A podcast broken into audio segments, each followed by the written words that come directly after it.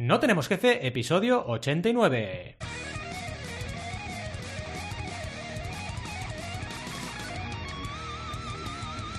Bienvenidas y bienvenidos a NTJ o No Tenemos Jefe, el podcast donde hablamos de emprender con valores o de la memoria. Lo que nos dé la gana, podemos ir de lo más técnico a lo más banal, si es que hablar de la memoria es banal. ¿Y quiénes hacemos este podcast? Ya lo sabéis, Alberto González, Adrià Tarrida, Roberto Aresena y un servidor, Valentía Concia, todos emprendedores con bastante buena memoria, menos cuando se trata de reclamar facturas impagadas, que eso siempre se nos pasa. Empecemos con el tema de hoy, que como habéis podido comprobar es la memoria pero de una forma muy especial, ¿eh? Antes, sin embargo, antes de entrar en materia, me toca pues un poco de introducción de abuelete. Y bueno, os tengo que contar. Que Pon la mi- musiquilla, pon la musiquilla. Vale, vale, es verdad, la musiquilla, la Es musiquilla, verdad. Es verdad. Cada vez, si os fijáis, salen más rápido, en plan, oye, cállate de una vez. Se te ha olvidado la Exacto. musiquilla, por eso se te ve la memoria. Es verdad, es la memoria. A ver, ¿cómo lo digo esto? Mi padre siempre me animaba a hacer cálculos mentales. Por ejemplo, siempre estaba el pobre hombre lanzándome preguntas para que sumase, dividiese, restase con la mente. Poco sospechaba que iba a estar yo con un ordenador todo el día y con hojas de cálculo para hacer todas esas operaciones mentales. O quizá sí que lo sospechaba. Ahora que lo pienso, eh, estudié en una escuela de informática antes de los 8 años y nací en el 77, así que algo el hombre debía estar tocándola. Y aprendí lenguaje de programación luego con la tortuga y estas historias, ¿no? Así que seguramente mi padre sí que sospechaba esto de, de que iba a estar trabajando con ordenadores. ¿Y por qué creéis que me hacían estos cálculos? ¿O me hacía hacer estos cálculos? Hombre, yo creo que a lo mejor era para desarrollar mi capacidad mental o incluso mi memoria. ¿Y ha funcionado? Pues la verdad es que si le preguntáis a mi mujer seguramente os dirá que no, porque tengo una memoria bastante de pez, globo, eh, o sea, que no sé si tienen memoria, yo casi no, Eh, pero bueno, es bastante nefasta en mi memoria en general, excepto para lo que me interesa, por ejemplo, todos los nombres de los Transformers, eso me lo sé de memoria y nunca se me olvida, pero las cosas de verdad importantes, esas la verdad es que se me olvidan un poquito. En cualquier caso, fuera bromas, la memoria es importante, es al final nuestro disco duro, tenemos que eh, trabajarla, tenemos que ejercitarla y al final ya sabéis que la mente, mm, cuanto más la mantengamos en forma, pues mejor viviremos y con más calidad durante más y más años. En fin, vamos a hablar de memoria y vamos a presentar un proyecto súper, súper interesante que es Escuela de la Memoria y además lo haremos con invitados. Así que yo creo que sin mayor dilación vamos a por ello y me dejo de tonterías de las mías. Vamos a por la sección. En fin, oye, mm, vamos primero a presentarles o bueno, primero, ¿cómo estáis, chicos? ¿Estáis bien? ¿Tenéis frío? ¿Ya? ¡Uf! De maravilla, de maravilla. Sí, ¿no? Aquí sí está de maravilla. Sí, sí, yo acabo de volver de. Ámsterdam, imagínate lo bien. Claro, que de. Ámsterdam, Sí, imagínate. está muy bien en Ámsterdam. He pasado el puente de la Almudena en Ámsterdam y estoy de maravilla. eh, y la verdad que he agradecido venir a, a Madrid y ver el sol, la verdad. Porque estaba ya un poco. Mira Y que. Además, hoy es festivo y estás grabando, o sea que esto ya es de, de, de- de- esto, Sí, vaya, sí. de esto. se sabe. Con NTJ lo que, lo que haga falta. Que esto es lo que se oía en el aeropuerto cuando volvías para aquí. eh, tenías ahí un montón de fans diciendo: Claro. Roberto, quédate, Rob, quédate, graba desde aquí en en NTJ". ¿Cómo lo dicen allí en NTJ, en, en Ámsterdam? NTJ, NTJ, NTJ. Que mola, parece un nombre de DJ también, ¿no? Está bien, está bien. Y. Que nada, con ganas de hablar de la memoria, la verdad. Sobre A la ver, a ver, a ver, a ver, a ver. Y oye, ¿cómo está? Adrián, ¿estás bien? ¿Hace, hace mucho frío allí? ¿O ¿Ha llegado el invierno ya? Porque llega antes. No, todavía no. No, ah, vale. estamos en verano, total. Vale, vale, vale, vale. Es verdad. ¿Y hace sol? O sea, ¿ya te has cambiado el tanga esta mañana o no? No, no, no. Yo, des- yo voy desnudo. Ah, vale, vale. todo todo. En fin, es que no sé. Luego por que coge COVID. Exacto, exacto, exacto. Que Es pasa lo que pasa. Luego Tanto pasa libertinaje ahí en las Bahamas, pues pasa lo que pasa, evidentemente. En fin. ¿Y cómo está la ciudad del viento? Zaragoza. aquí ya estoy, estoy ahora con jersey y además tengo puesta la calefacción ahora mismo. Cuidado. No es ¿eh? coña, ¿eh?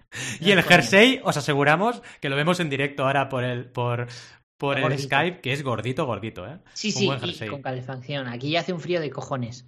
Madre mía. Eh, de hecho, el jersey, voy a hacer publicidad. El jersey me lo ha hecho mi mujer. ¡Oh! Está hecho por Oh. Virginia. Bravo, esto es. Cuidadito. Sí, sí, sí, sí. Es que esto es nivel, ¿eh? Además. Qué bueno, Sí, qué sí. bueno. Seguro, Y con un ingrediente secreto. El amor por ti. Por supuesto.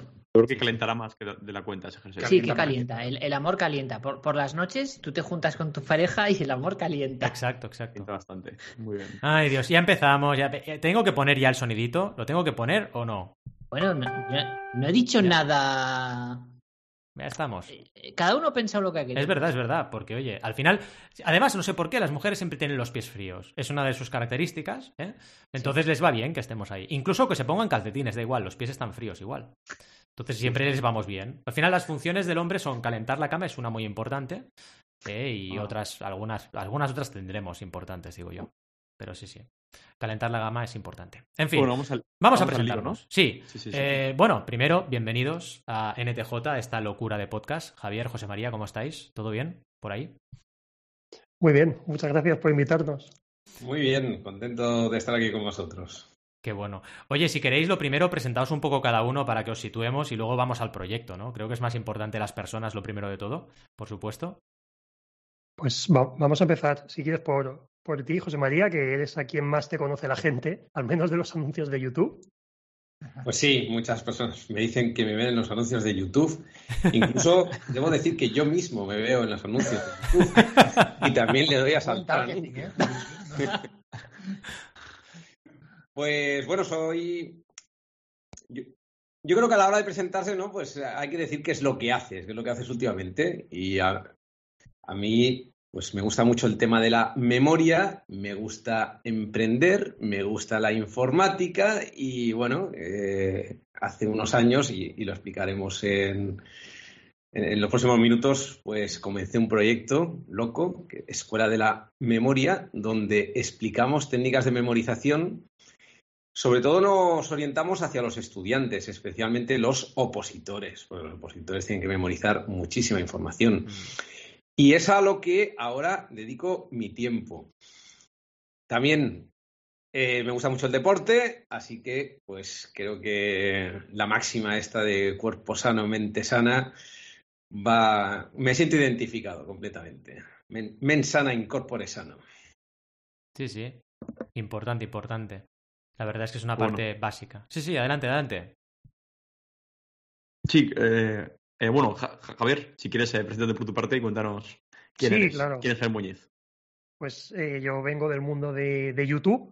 Eh, tengo desde hace tiempo pues, un, un canal que es ahí donde me conocieron. De hecho, un- el socio que falta, Manuel, me conoció por YouTube y es una historia bastante bonita Ajá. de cómo a través de un directo me, me empezó a decir, oye, que parece que somos del mismo pueblo, yo también soy emprendedor. Hmm. Y mira, a partir de ahí surgió esa bonita historia de, de, de amor a nivel, a nivel laboral, digamos. Y bueno, me uní a este proyecto. Yo estaba muy interesado en las técnicas de estudio, porque también he sido, eh, he sido profesor, vengo de familia de profesores, y las, todo lo que sea aprender me, me flipa y me empecé a interesar muchísimo por esto. Y cuando conocí a José María, vi lo que hacía en el equipo y demás, pues dije yo, yo tengo que estar aquí. Y bueno, en otro orden de cosas también, yo llevo el podcast de Escuela de la Memoria, pero tengo que decir que después de ver cómo lleváis esto, ya no me gusta lo que hago, o sea, me voy a venir aquí. Directamente, ¿no? Me vengo. Ya a contar con un, con un quinto componente para, para el podcast, que dejo el mío y me quedo ya con vosotros. Esto es un sin Dios, ¿eh? Yo no sé si recomendártelo porque esto es muy loco, muy loco, pero bueno. Pero me parece fabuloso porque verte, Javier, no sé si te das cuenta, t- tiene una voz muy bonita de podcast, Sí, ¿eh? es Una verdad. voz, eh, de radio. Así que pega, me gusta. De momento Rob no ha metido ningún zasca, pero no tardará, ¿eh? Pensaba que iba a decir, iba a tener una voz muy bonita, no como Adrià o alguna cosa de las suyas, pero de momento se está eh, conteniendo, ¿eh? Bastante. Iba a decir que creo que es el momento perfecto para ti, Alberto, y que entre Javi. Ah, también, también, también. Qué cabrón. En fin, en fin. ¿Cómo aprovecha? Pues venga, vamos sin mayor dilación Sí. a haceros la primera pregunta importante de nuestra escaleta, porque toda entrevista de verdad tiene una escaleta que luego tenemos que saltarnos a la torera. Así que venga, adelante, vamos allá. Sí, eh, bueno, lo interesante evidentemente es que eh, ambos eh, son eh, vienen a hablarnos de la Escuela de la Memoria, que es el proyecto en el que también está Alberto, eh, aquí presente. Y bueno, realmente empezamos un poco con, con introducción. ¿Qué es la Escuela de la Memoria? Pues es una escuela, como el nombre dice, es una escuela virtual, es digital 100%, donde enseñamos a la gente a estudiar mejor. Parece que estudiar pues es algo que sabe hacer todo el mundo, porque dices, bueno, me pongo delante de los libros, leo, releo y así acabaré memorizando. Pero para todo hay técnica en esta vida y no va a ser menos el tema de la memorización, las técnicas de estudio. Eh, yo sé que muchas veces por técnicas de estudio, y yo he pasado por esa situación, ¿no? Eh, Cuando empecé la universidad, pues recuerdo que a los pocos días nos hacían un taller de técnicas de estudio y dije, ¡guau! Justo lo que necesitaba. y me encontré con algo desolador y es que aquel profesor nos decía, bueno, ¿cuántos créditos tienes? Por lo tanto, vas a tener que estudiar tantas horas. ¿no? Y entonces era una técnica, entre comillas, que se basaba en dedicarle tiempo. Se llama división la técnica, además. Exacto. Y, ostras, a mí se me habían dado mal siempre las asignaturas de memorización y descubrí la mnemotecnia. Hmm. Y fíjate que la des- yo realmente la conocía desde pequeño con unos fascículos de magia de Juan Tamariz. ¡Oh! Madre mía. ¡Qué grande! maravillosos. Donde hablaba, entre otras muchas cosas, ¿no? Pues había un apartado de mnemotecnia, había un apartado de cálculo mental, eh, explicaba cómo hablar delante de, de la audiencia. Ostras, y en aquellos tiempos, ¿no? Que era pues un día a la semana cuando se publicaba el fascículo. Recuerdo cómo llegaba mi padre con ese fascículo y estaba yo ansioso por aprender el nuevo truco y la nueva técnica. Y eh, en aquel entonces, de pequeño, yo tendría unos 12 años más o menos, lo veía simplemente como, pues es un truco, un truco de magia. Pero al cabo de unos años la redescubrí y dije, ostras, qué bueno. Y además vi que había hasta competiciones de memorización. Es una. Bueno, es una de las cosas que tiene Internet, que gente a la que le gustan cosas muy raras se puede encontrar. Claro. Esto antes, en los años 90, esto era impensable. Hmm. Y empecé a profundizar, empecé a competir y bueno. Y dije, ostras, qué técnicas más buenas y ya después pues conseguí a- a llevar esto hacia el estudio, porque al final dices, bueno, está muy bien memorizar mucha información en una competición, pero lo interesante de verdad es qué aplicación práctica tiene y la aplicación más clara está en los estudios, evidentemente.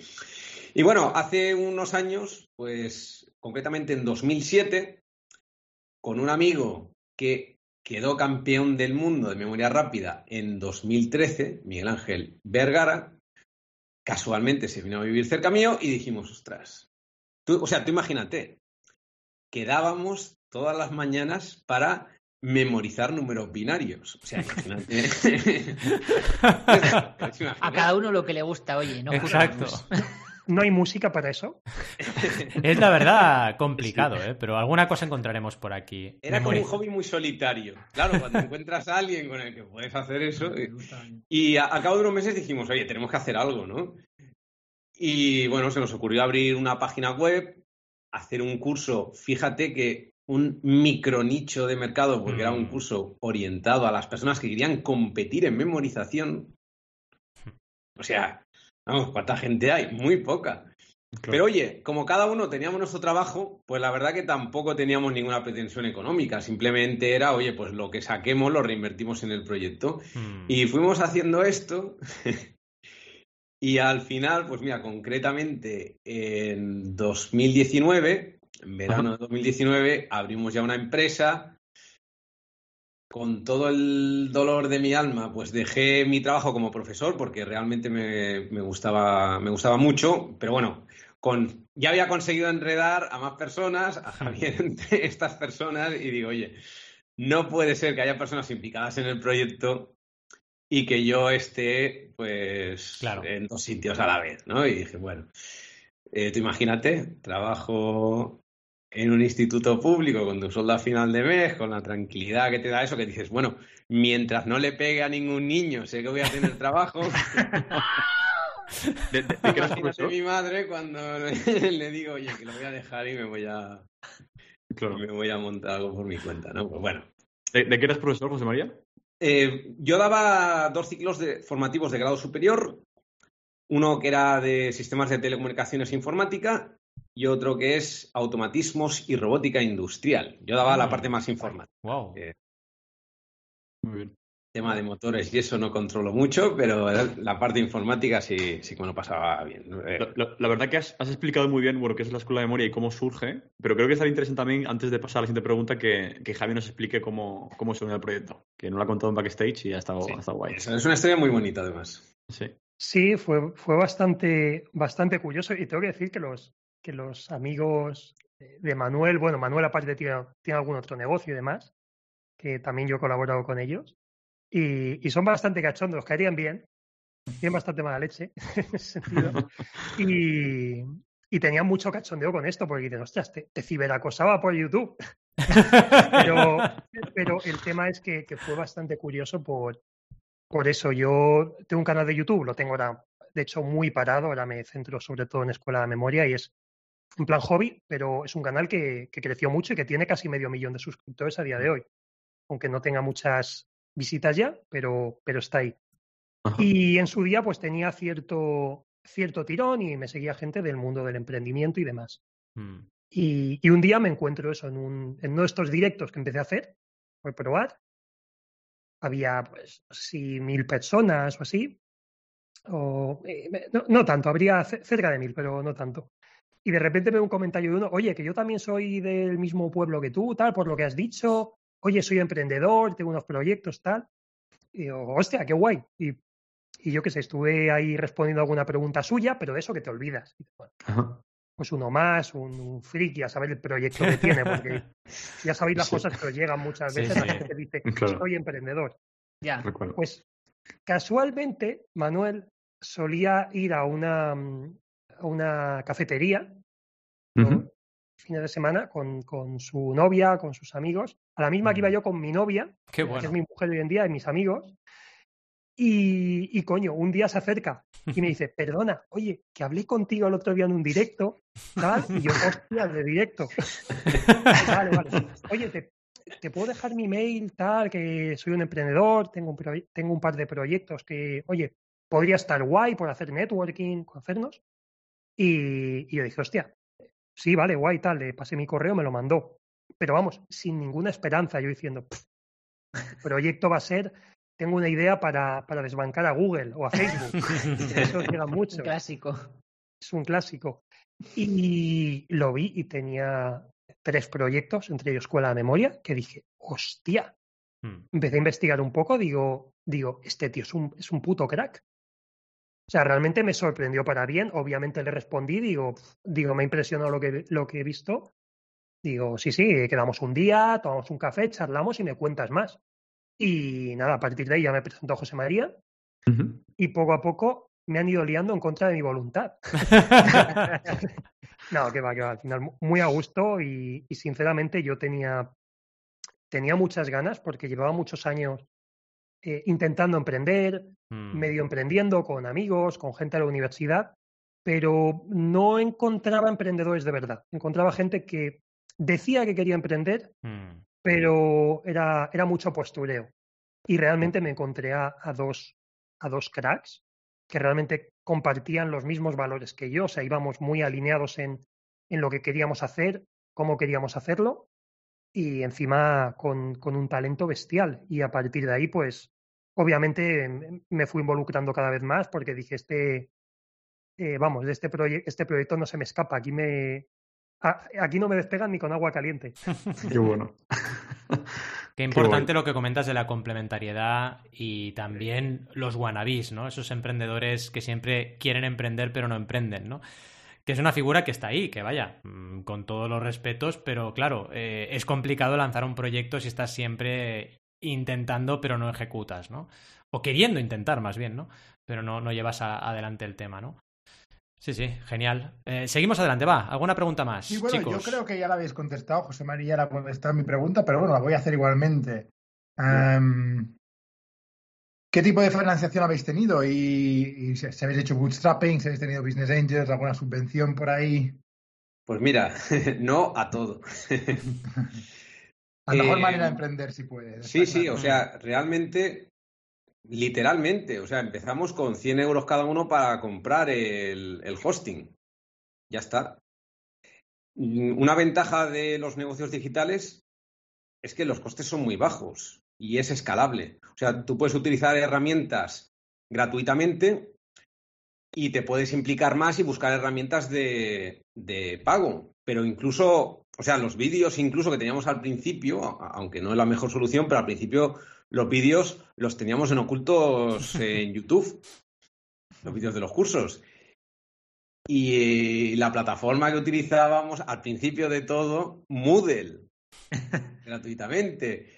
Y bueno, y, y la página, pues oye, la montas en WordPress, pero eso que buscas, oye, una plantilla, pues bueno, si es de 40 euros mejor que de 50. Sí, sí. La verdad que empezamos con, con muy poco, con muy poco. Qué bueno, qué bueno. Qué Y a medida que íbamos teniendo ingresos, o sea, literalmente yo estuve dos años sin cobrar un duro, porque todo, todos los ingresos que teníamos, que eran muy pocos al principio, pero los reinvertíamos en, ah, pues mira, ahora vamos a poner los vídeos en esta plataforma, o vamos a, a pagar a alguien para que nos haga una web más o menos en condiciones. Y me lo pasé muy bien, o sea, realmente es un, es un aprendizaje sí que dices, oye, pues si me hubiera querido, si hubiera querido vivir de ello desde el principio, hubiera sido realmente complicado y a lo mejor, pues oye, una financiación lo hubiera acelerado, pero no teníamos pretensiones, no teníamos prisa, teníamos nuestro sueldo y, también por contestar al tema de las subvenciones, mira, bus- me encontré así por casualidad una empresa que te busca subvenciones, exoneraciones de impuestos en no sé qué situaciones, les pagamos. Esto fue hace, esto fue hace poco, hace, bueno, hace poco, a principios del, del año. Ajá. Y oye, da la puñetera casualidad de que ninguna de las subvenciones vale para nosotros. Ninguna. O sea, pero ninguna es ninguna. O sea, incluso los dos primeros años de una sociedad limitada, el impuesto de sociedades es el 15%, pero en nuestro caso no, es el 25% porque ya estaba haciendo la misma actividad como autónomo al principio. O sea, ni por contratar, nada, cero patatero. O sea, de aquí lanzo un llamamiento. Si hay alguien, o sea, yo no digo una subvención muy grande, pero si hay algo con lo que pueda recuperar una pequeña parte de los impuestos, pues oye, estaría contentísimo. Ya te digo. Pero eso es buena señal, hombre. Eso es que, eso es que nos va bien. Exacto. Cuando no te quieren dar ninguna subvención, es, Exacto. es- es que lo estás Que haciendo no bien. necesitáis, probablemente. Al final, la mejor forma es esta, que el cliente esté atraído por tu producto y que puedas iniciar la rueda y seguir, este, seguirla gi- haciendo girar, ¿no? Y es lo que habéis demostrado, que tenéis un buen proyecto y que tenéis un buen equipo, porque si no, esto no lo consigues. Al final, un poco lo que decíamos antes, ¿no? La gente que se concentra en solamente levantar rondas de inversión sin validar un modelo, es que es muy peligroso eso, es muy, muy peligroso, ¿no? Prefiero mil veces un modelo como el vuestro, que claro, tiene su mérito y tienes que arriesgar y tienes que trabajar muy duro para conseguirlo, pero vaya. Incluso, curiosamente, cuando voy al banco, el banco me dice, oye, si Hmm. quieres financiación, da-". digo, pero si no la necesito. Exacto, exacto, mejor. Sí, sí, sí, sí. ¿Para qué? Total. Ahora son ellos los que me la ofrecen. Qué bueno. En fin. Total, Y- Al. Venga, pregunta. Bueno, No, eh, iba a decir por eso, an- antes de acabar este, este aspecto, que, que los bancos siempre te dan financiación cuando ya no lo necesitas. Es, es Sí, es verdad. Llegan tarde. ¿para qué? Y te- Sí, sí, cu- ¿Cuándo estaba cuando tenía die- 19 años? Exacto. Exacto. Cuando realmente me hubiera servido, pero bueno, en fin. claro, cuando ya has demostrado que el modelo de negocio funciona es cuando te dicen, toma, te doy lo que tú quieras. Sí, pero ahora ya no. lo necesitaba cuando no sabía que iba a funcionar. Creo que a oye, son le estaban llamando ahora también para eso. Sí, A ver si, nece- a ver si necesitaba algo. Sí, sí. Lo que nos habéis comentado fuera de cámaras o de micros eh, del crowdfunding, oye, tenemos que hablar de, de este tema. Oh, eh, que eso genial. Eso Cuando genial porque si tienes comunidad tienes un tesoro. Yo eso es lo que defiendo y bueno, y Adrià también.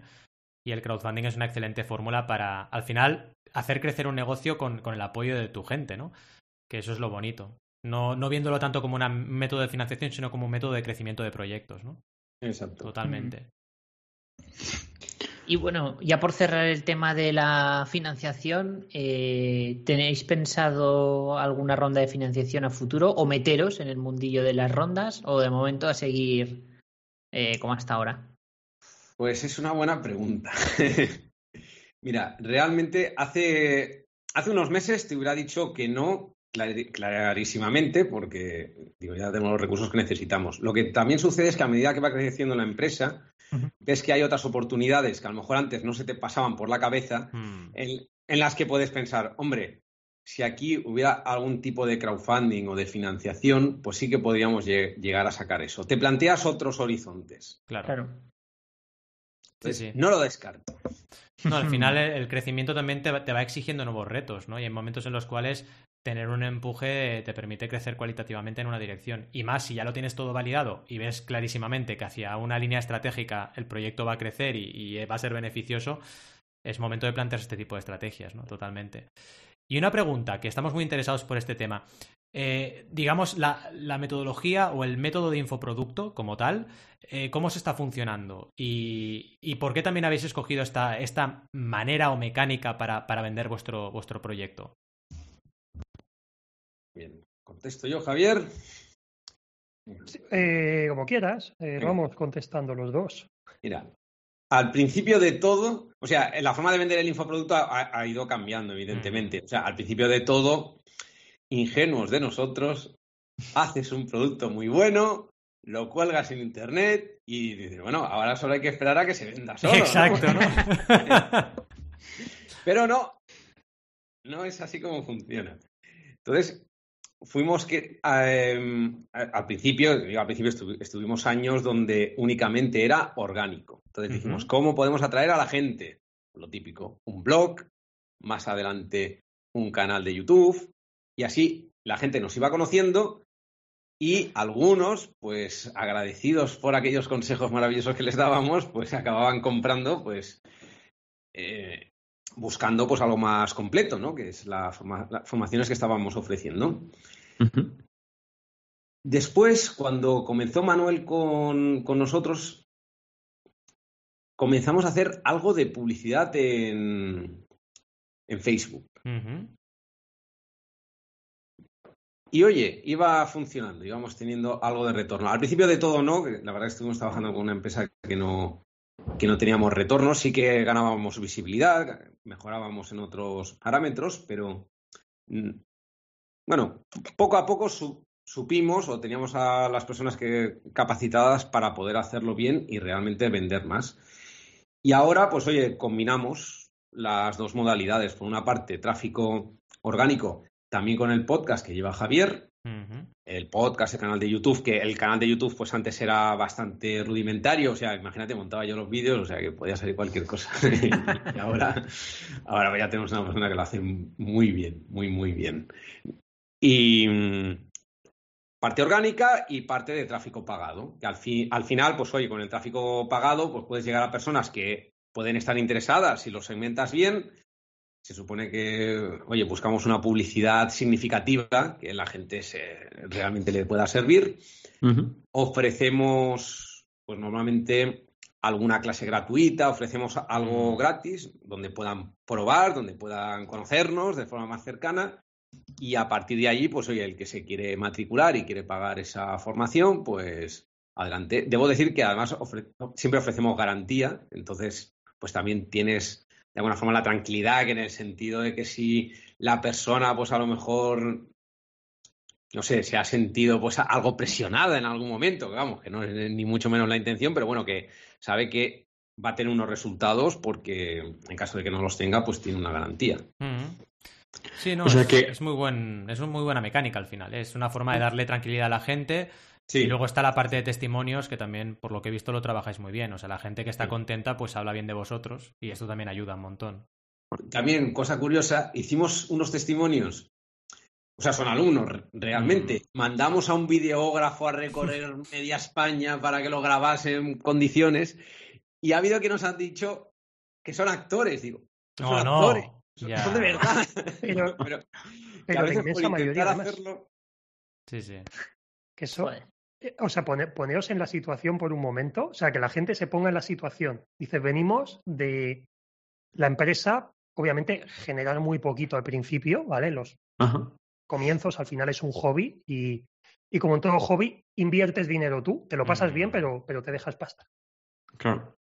Y bueno, pues nos vemos que empieza a funcionar un poquito mejor, empieza a entrar ya algo de dinero, el flujo de caja mejora y decimos, no vamos a ser cutres, tenemos aquí unos testimonios que sé que se los han grabado ellos con la webcam, con tal. Venga, Vamos a hacerlo ¿qué bien. ¿no? cuesta, ¿qué cuesta un videógrafo de bodas? Le pagamos, ojo, había uno en Canarias, le pagamos el viaje del videógrafo para que fuera a Canarias a grabarlo. O sea, le pagamos todo. Ostras. Nos lo dejó de coña. Y luego decimos, guau, súper bien, aquí hemos triunfado. Y de repente empezamos a ver comentarios de alumnos, incluso ya alumnos en confianza hablando con ellos, dicen, nos ha gustado mucho el curso, pero por favor, no uséis actores para los anuncios que está muy feo. Poner alumnos. Entonces, la, la madre que me parió, a partir de ahora dices, nada, con el móvil y si el, el móvil tiene mala calidad la webcam, mejor. Mejor todavía, ¿no? Por favor, que te tiemble la mano, que te tiemble la mano al grabarte, ¿no? iPhone No por muy bien lo que dices, pero bueno. iPhone no, que graba muy bien. Ostras. Sí, sí. Solo, Qué solo importante, ¿eh? Sí.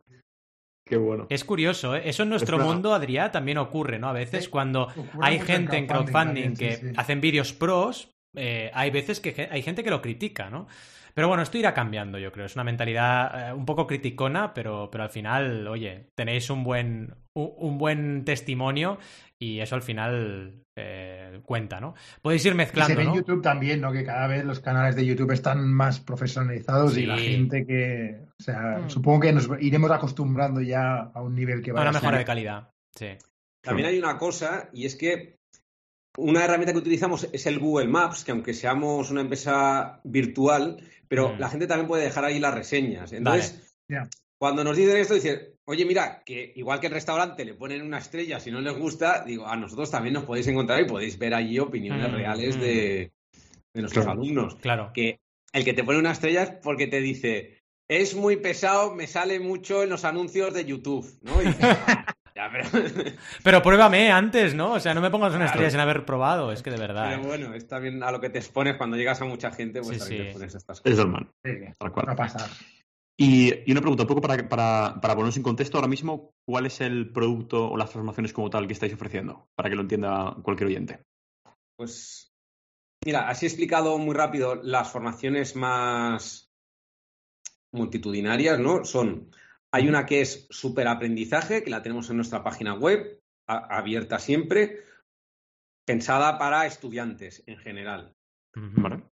Después hay una formación que es Superlector, que ahora le hemos, pues le hemos cambiado el nombre, que es una formación donde trabajamos la lectura rápida y también algo de aprendizaje que está orientado más hacia el perfil emprendedor, la que- aquella persona que quiere aprender pero que no tiene por qué tener unos exámenes por detrás. Y hay otra formación que es superopositor, que esta la ofrecemos solamente a través de, mm, de webinar, a través de lanzamientos, y es la más completa, la más completa de todas. Porque claro, el, el opositor tiene que aprender, tiene que leer, tiene que controlar los nervios el día del examen, tiene que saber hablar en público muchas veces porque hablan delante de un tribunal en algunas ocasiones, ¿no? Entonces, bueno, es una formación muy, muy, muy completa. También ofrecemos aquí una garantía brutal. Mira, lo, lo voy a decir. Estamos ofreciendo garantía de aprobado. Wow. Ostras. Además, hemos puesto un límite entre dos, o sea, que tengas mínimo dos meses hasta el examen, también sin prometer ningún milagro, o sea, que tienes dos meses y te lo tienes que preparar desde cero, no lo vas a conseguir, y dos años. O sea, tú fíjate que tienes dos años para presentarte a las oposiciones y si suspendes, te devolvemos el 100% del, del importe. Incluso aunque hayas tenido entre medio tutorías eh, que estamos haciendo, etcétera, ¿no? Entonces, es una formación muy completa, pero también la tenemos muy testada. O sea, realmente la persona que está ahí dentro mejora sí, sí o sí. Vale. Y, y que tiene su razón de ser, además. Sí. Esto- este, este tipo de garantía tiene su razón de ser, aunque al principio era una fricada y una locura. Esto lo propuso, lo propuso Manuel, que es el psicólogo y que siempre está estudiando. Oye, podríamos hacer esto. Es el ideólogo de, de- de la mayoría de, de cosas de este tipo. Y, y al final no- notamos eso, la típica garantía de, de 15 días o de un mes, la gente se agobia muchísimo. O sea, el, opositor, entendamos que, que ya es un, un estudiante que está sometido a muchísima presión, porque el universitario dice, bueno, los jueves me voy de fiesta, los viernes también, es, es una vida más relajada. O sea, yo en la universidad Sí. me lo pasé muy bien. El opositor, al revés, no está nada relajado, tiene mucha presión encima, además suele ser ya un perfil más, más senior, Mm. muchas veces tienen, eh, tienen hijos, tienen otras responsabilidades y, y están muy presionados y tienen mucha prisa. Entonces, en esos 15 días, el curso es un poquito largo también porque abarca muchas cosas. En esos 15 días mucha gente decía, ostras, es que no me da tiempo a probar, no me da tiempo a, a ver si esto me vale. y vimos que había gente que solicitaba la devolución de forma preventiva. Hmm. Porque decía, es que he visto, pero no sé si me va a servir todo, entonces hago la devolución. Y para quitarle este peso, Claro.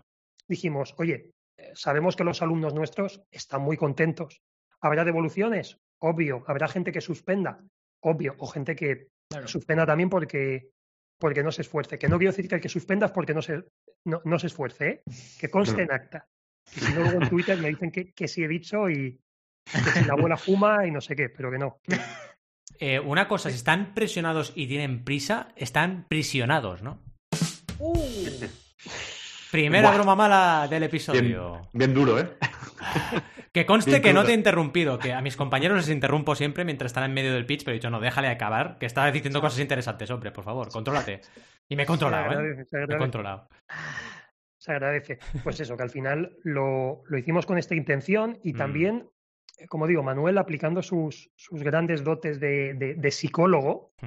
también nos decía eso. Dice, también es una forma de que tampoco se sientan tan, Tan agobiados. Claro, Dice, porque también en el momento que pagas eh, una cosa y pasa un tiempo, pasa como con los cruceros. Esto también es curioso, que pagas por adelantado las copas y todo, y, y- y pa- y parece que ya está ahí, de ostras, qué, ba- qué barato el crucero, qué guay.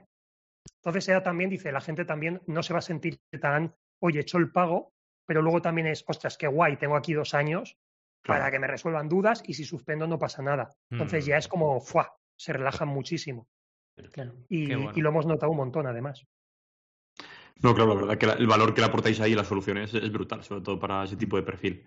Y, y bueno, realmente la pregunta que os iba a hacer ahora era más relacionada un poco para que nos explicaseis si el método en general puede aplicarse a cualquier persona, para que le- cualquier cosa, pero bueno, con, con la explicación que habéis hecho creo que se ha notado mucho el nicho de cada proyecto, ¿no? Superaprendizaje entiendo que es para cada persona que quiere aprender, mejorar su organización, aprender, lo que aprender algo nuevo.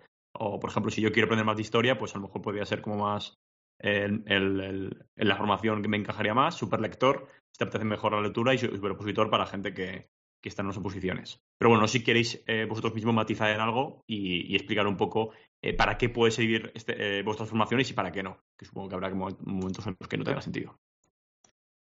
Nosotros decimos, no es para el estudiante Harry Potter, ¿no? El que cree que esto sin esfuerzo o me pongo unos auriculares por la noche y mañana ya me sabe la lección. Realmente no es así como funciona. Ha- Hay que esforzarse, hay que trabajar, hay que dedicarle tiempo, pero si lo hacemos bien, pues hay que dedicarle menos tiempo. Incluso, yo es algo que me gusta decir y que, que es la verdad, pero te lo puedes llegar a pasar bien mientras memorizas. Yo empecé a profundizar en este, en este mundo de la mnemotecnia porque, bueno, y estoy enfatiz- enfatizando la parte de mnemotecnia, pero no es solamente mnemotecnia, o sea, es técnicas de memorización, pero técnicas de estudio, técnicas para hablar en público, técnicas para concentrarse, etcétera. Pues empecé a profundizar porque a mí se me daba muy mal. A mí las asignaturas de memorización se me daban fatal porque no sabía cómo hacerlo. Entonces es la imagen esta de no, a mí me gustan las mates porque en las mates no estudio y saco buenas notas. Y en las asignaturas de estudiar, ponemos ahí además como estudiar como si fuera algo negativo, en las asignaturas de estudiar, pues oye, no me gusta porque solo memorizar datos, hincar codos, repetir muchas veces. Y, ostras, se, se mejora, se mejora muchísimo. Entonces cualquier persona puede mejorar. Es también tener abierta la mente a probar otras cosas distintas. Porque igual que a, no- a mí el profesor me dijo en la universidad que esto le tienes que dedicar mucho tiempo, y además te lo planteaba como una carrera de fondo y, y, y a mí me gusta la carrera de fondo, ¿eh? pero te lo planteaba como estará la gente, estará la gente en Nochevieja tomando las uvas y tú estarás sentado en cada uno de los codos porque cuando vuelvas tendrás un examen, ¿no? Y era como, oh, eh, voy a estar aquí en Mizuno durante cuatro años, lo menos. Y, y no es así, no tiene por qué ser así. Facilita el trabajo, pero hay que, hay, hay que dedicarle un tiempo igualmente, claro. Claro. Mm. Muy bien, muy bien. Y oye, mi pregunta también ya la habéis más o menos contestado, la voy a cambiar, me voy a inventar otra. ¿qué, qué métodos específicos usáis para la memoria en concreto? ¿Usáis la- la- el método del palacio, el método de repetición espaciada? ¿qué, qué usáis? Sí, son, son las estrategias que, que utilizamos. A ver, son, son Mm. varias la mnemotecnia. Nosotros también lo decimos que no la hemos inventado nosotros, aunque alguno piense que Ujú. sí, pero no. Ya existe hace mucho. Y sí, pues Palacio de la Memoria, eh, todo método Erigon también, que es para memorización de números, edición espaciada, método Leitner, que es también para tarjetas de repaso. Hay muchos. Lo que nosotros sí que, sí que hemos querido trabajar, sobre todo, es, vale, esto está muy bien. Todo el mundo o mucha gente que curioso un poquito en Google sabe lo que es un palacio de memoria, como tú has dicho, incluso por series de televisión como, Sí, como Sherlock, magnífica. Mm. sí, sí, sí, sí. Lo fabula mucho, pero oye, pues está muy guay porque el tío lo ve en plan Minority Report, el tío va, va moviendo, viendo- tiene la Wikipedia ahí en la Abierto. Sí, sí. pero bueno, tiene ya el metaverso de, de Facebook, ya lo tiene Ya lo tiene ahí activo, ¿no? Instalado, de serie. por defecto. Sí, pero vamos, que más o menos todo el mundo sabe, puede saber lo que es un palacio de la memoria. Pero claro, de ahí a, para memorizar cinco o diez palabras, está muy guay, te quedas con tus amigos, le haces una demostración, pero claro, tengo que memorizar un temario gordo. Ya gordo, ya estamos hablando, tengo que memorizar leyes, tengo que memorizar muchos datos en bruto, Mm. gente Claro. que tiene, por ejemplo, posiciones de correos. Parece, puede parecer que no es mucho, pero cuando empiezas a ver que tienen que saberse todas las dimensiones de la paquetería, Madre plazos mía. de envío, indemnizaciones si, eh, si un paquete se pierde. Tienen mucho dato que es muy fácil que te baile. Entonces nosotros, sobre todo, nos hemos especializado en, vale, utilizando esto y al nivel que se usa en competición para memorizar ya a volumen, cómo adaptamos para que se trabaje esto bien y cómo lo combinamos con, oye, con lo que eh, con lo que se ha experimentado, que hay estudios, con lo que se sabe que funciona, con una repetición espaciada, con el controlar bien la atención, que para eso tenemos a dos psicólogos en el equipo, para ver cómo eh, pequeñas cositas que podemos hacer, que puede parecer no mucho, pero esas dos cositas, sumadas otras dos, sumadas una buena técnica, eh, ostras, al final te das cuenta y el avance es muy grande. Mm. Entonces, es, ahí es donde hemos querido hacer más hincapié nosotros, en juntar todo eso y, y acercarlo al estudiante. Y, y por curiosidad, antes de, de pasar al siguiente, ¿qué, no sé si, si es así o no, ¿eh? pero qué opositores o qué posiciones son como las, las que más os funcionan? Es decir, ¿qué opositores a, no sé si a juez, bueno, estoy inventando, ¿eh? o, a, o a qué tipo de, de posiciones son los que más eh, recurren a vosotros o utilizan vuestra formación? O si, si, si hay alguno, ¿eh? Hay, hay, hay, de todo, la verdad. Hay, hay muchos. Hemos tenido de todo. Hemos tenido a juez, a notario, que suelen ser las más, las más bestias, o sea, tienen temarios inhumanos. Y aquí hay que decir que es gente que, que ya viene también sabiendo estudiar. Claro. Nosotros le echamos una mano. Sobre todo aquí, fíjate, es curioso. Cuando viene alguien que se presenta una oposición de este tipo, que es memorizar barbaridades de temario, obviamente a- aprovechan las técnicas la mayoría, pero hay algunos que lo que buscan sobre todo es organización y controlar el estrés, porque vienen ya sabiendo estudiar, ya son abogados, eh, ya llevan toda la vida Muchos estudiando de una forma, conocen la ley y es en plan ya más mm, controlar, dar eso, dar el 90% y es cómo consigo el 5%, el 7% extra para, para estar ahí arriba. Y, precisamente en estos perfiles que, o sea, hay personas que estudian 8, 10, 12, 14 horas al día, o sea, y además mantenido en el tiempo durante muchos años, ¿no? O sea, para registrador de la propiedad, por ejemplo, un chico que, que vino al principio, ostras, un temario brutal, un temario impresionante. Y además tenía que aprender de forma literal. Tú fíjate en estos perfiles si les puedes ahorrar, aunque fuera un 20% del tiempo. Mm. O sea, significa que, oye, si estoy dedicando 12 horas al día,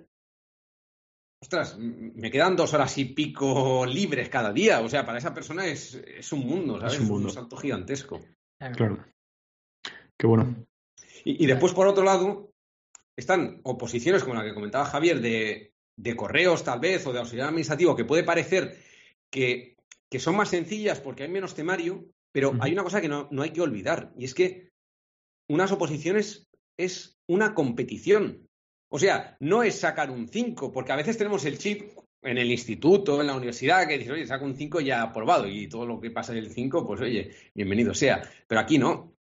Aquí es que tienes que aprobar y tienes que sacar la nota suficiente como para estar entre las personas que van a entrar. Y, y Mm. Claro. cuando son temarios que aparentemente son más sencillos, dices, vale, vale, pero es que tienes que sacar un 9,2 para entrar. ¿no? Entonces, cuidado con esta sensación que tienen algunas personas de lo controlo, porque pues, fíjate, sacaría un 7, porque a lo mejor con eso te quedas fuera.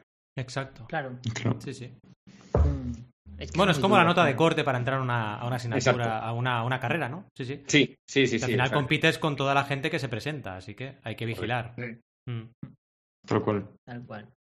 Bueno, y y cambiando un poco de tercio, eh, ya, ya nos habéis contado un poco el, cómo funciona el infoproducto y, cómo lo, cómo lo estáis gestionando.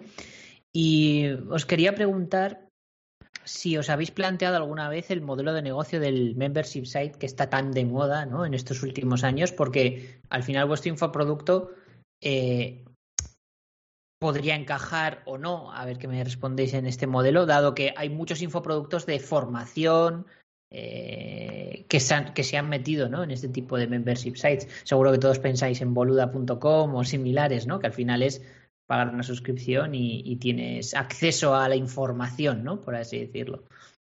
¿Qué pensáis de ello, de este modelo? Es, es un modelo muy interesante. A mí, de hecho, me, me gusta mucho por lo que por lo que estábamos comentando, bueno, lo que comentaba Val- Valentía antes también, de, del tener una, una comunidad. En mi caso, como yo vengo de, de YouTube, de los blogs y de- del mundo de las redes sociales, eh, eh, yo entiendo lo, lo mucho que vale el, el poder trabajar para una comunidad y tener una comunidad a la que le guste lo que, lo que haces tú. Entonces, esto lo hemos visto con, con mil cosas, con, con Patreon, por ejemplo, y demás, Mm. que muchas veces es simplemente financiar, y es un modelo distinto aún así, pero, pero estás apoyando un proyecto que quieres que continúe generando contenido. Entonces, en nuestro caso, tanto se podría hacer, nos lo hemos planteado, porque nos encanta generar contenido orgánico también. Tenemos YouTube, tenemos el podcast y sabemos que se puede generar mucho contenido que sea de utilidad, pero también, oye, el poder hacer nuevos cursos, explorar nuevas formas de adaptar el contenido, o incluso Alberto también, que, que él esto lo sabe, pues con la parte de software, que nosotros también una parte que, que tenemos de la formación, que no ha dicho nada, se lo ha callado, tenemos software también. Inicialmente lo, lo desarrollamos José y yo, ahora bueno, ahora ya esa parte es, eh, pues es Alberto el que, el que dirige aquello. Y, y bueno, la parte de software sobre todo puede ser muy interesante porque una de las cosas que intentamos es que los alumnos tengan herramientas que les ayuden con el estudio, que les recuerden desde cuándo repasar o les ayuden con la propia, con la propia memorización, que les asista en esa parte. Entonces, ahí yo creo que sí que tendría bastante sentido este modelo. Yo iba a decir, pero si Alberto, estamos preparando uno contigo. Pero eso el oyente no lo sabe. Claro, me- Está huevo la pregunta, está huevo. Qué bueno, qué bueno. Eh, ¿Perdón? ¿Sí? Ah, es que nuestra foca Ruperta dice que ha creado un membership site. Sí, a Ah. ver, espera. ¿De qué? Ah, para, para enfocarse, dice. Bueno, ya, ya, ya le echaremos un vistazo, pero yo no lo veo, ¿eh? en fin. Sí, sí, Ruperta, sí, vete a comer por ahí tus cosas. En fin, eh, siguiendo con un tema interesante que siempre tenemos que tener en cuenta, eh, ¿cómo está el ecosistema? Es decir, ¿qué competencia habéis detectado? Si es que la consideréis competencia, porque también puedes considerarla de diferentes formas, pero a nivel, digamos, vuestro ecosistema, vuestro, vuestro mapa, eh, ¿qué habéis detectado que haya, mm, que os pueda, digamos, eh, suponer un producto sustitutivo o algún complemento a lo que hacéis, etcétera? ¿Cómo lo tenéis detectado este tema y cómo lo gestionáis? Vaya. Análisis de la competencia. Mira, por un lado, o sea, lo que te voy a decir es que estamos haciendo algo tan diferente a lo que hace la mayoría que realmente, pues, hay veces que aparentemente sí que puede parecer que hay formaciones similares o de la misma temática, pero si rascas un poco te das cuenta que lo que estamos haciendo es muy diferente. Mm, Por ejemplo, por la parte que estábamos hablando del software, ¿no? Claro. O sea, no es lo mismo que te diga qué es lo que tienes que hacer a que tengas un software que te acompañe en el estudio. La verdad que ahí el salto es el sa- el salto es importante. También nos hemos encontrado y bueno, y, y digo nos hemos encontrado porque realmente hemos hecho formación de la competencia para ver qué es lo que están ofreciendo y siempre para, para diferenciarnos. Es que no profundizan no profundizan lo suficiente. Entonces, claro, una cosa es ver una serie de técnicas sueltas, pero hay otra cosa muy distinta, y es el objetivo que tienen las personas que se matriculan con nosotros, que es, vale, está muy bien, pues eso, memorizar 20 palabras en una cena y más ahora que llegan las navidades, oye, pues quedas muy bien, Mm, pero eso cómo se traduce en el estudio. Entonces, Claro. Eso me parece muy importante, ¿no? O sea, no es simplemente tener una serie de técnicas sueltas, sino es el tener todo un sistema de estudio completo que integra esas técnicas. Y esa parte, pues, modestamente, pero creo que lo hemos hecho, creo que lo hemos hecho muy bien. Perfecto. Después la atención que damos a nuestros alumnos también es también es muy importante. Es algo que hemos valorado mucho desde el principio, o sea, que los alumnos se sientan acompañados en todo momento. Mm, Incluso, pues oye, hay veces que hay alguien que se mm, apunta a unas oposiciones, tiene la intención de ir a esta convocatoria, por lo que sea no va, y va a la próxima y se espera un año entero. Que siempre que nos pregunte tenga asistencia por nuestra parte. claro.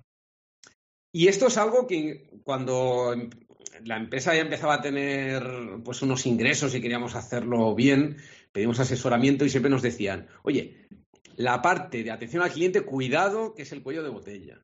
Poner, limitadla siempre. Y hemos hecho caso a, a muchas, muchos consejos, pero a este no. Este dijimos, oye, mira, prefiero, pues como tenemos, que tenemos personas que están dedicadas exclusivamente a contestar, a contestar dudas, personas que Mm. hemos formado nosotros, pero que las personas se sientan bien, se sientan, se Atendidas. sientan acompañadas. Claro. Y voy a decir una última, y es que, oye, nos apasiona lo que hacemos. O sea, realmente Mm, hacemos esto porque nos gusta.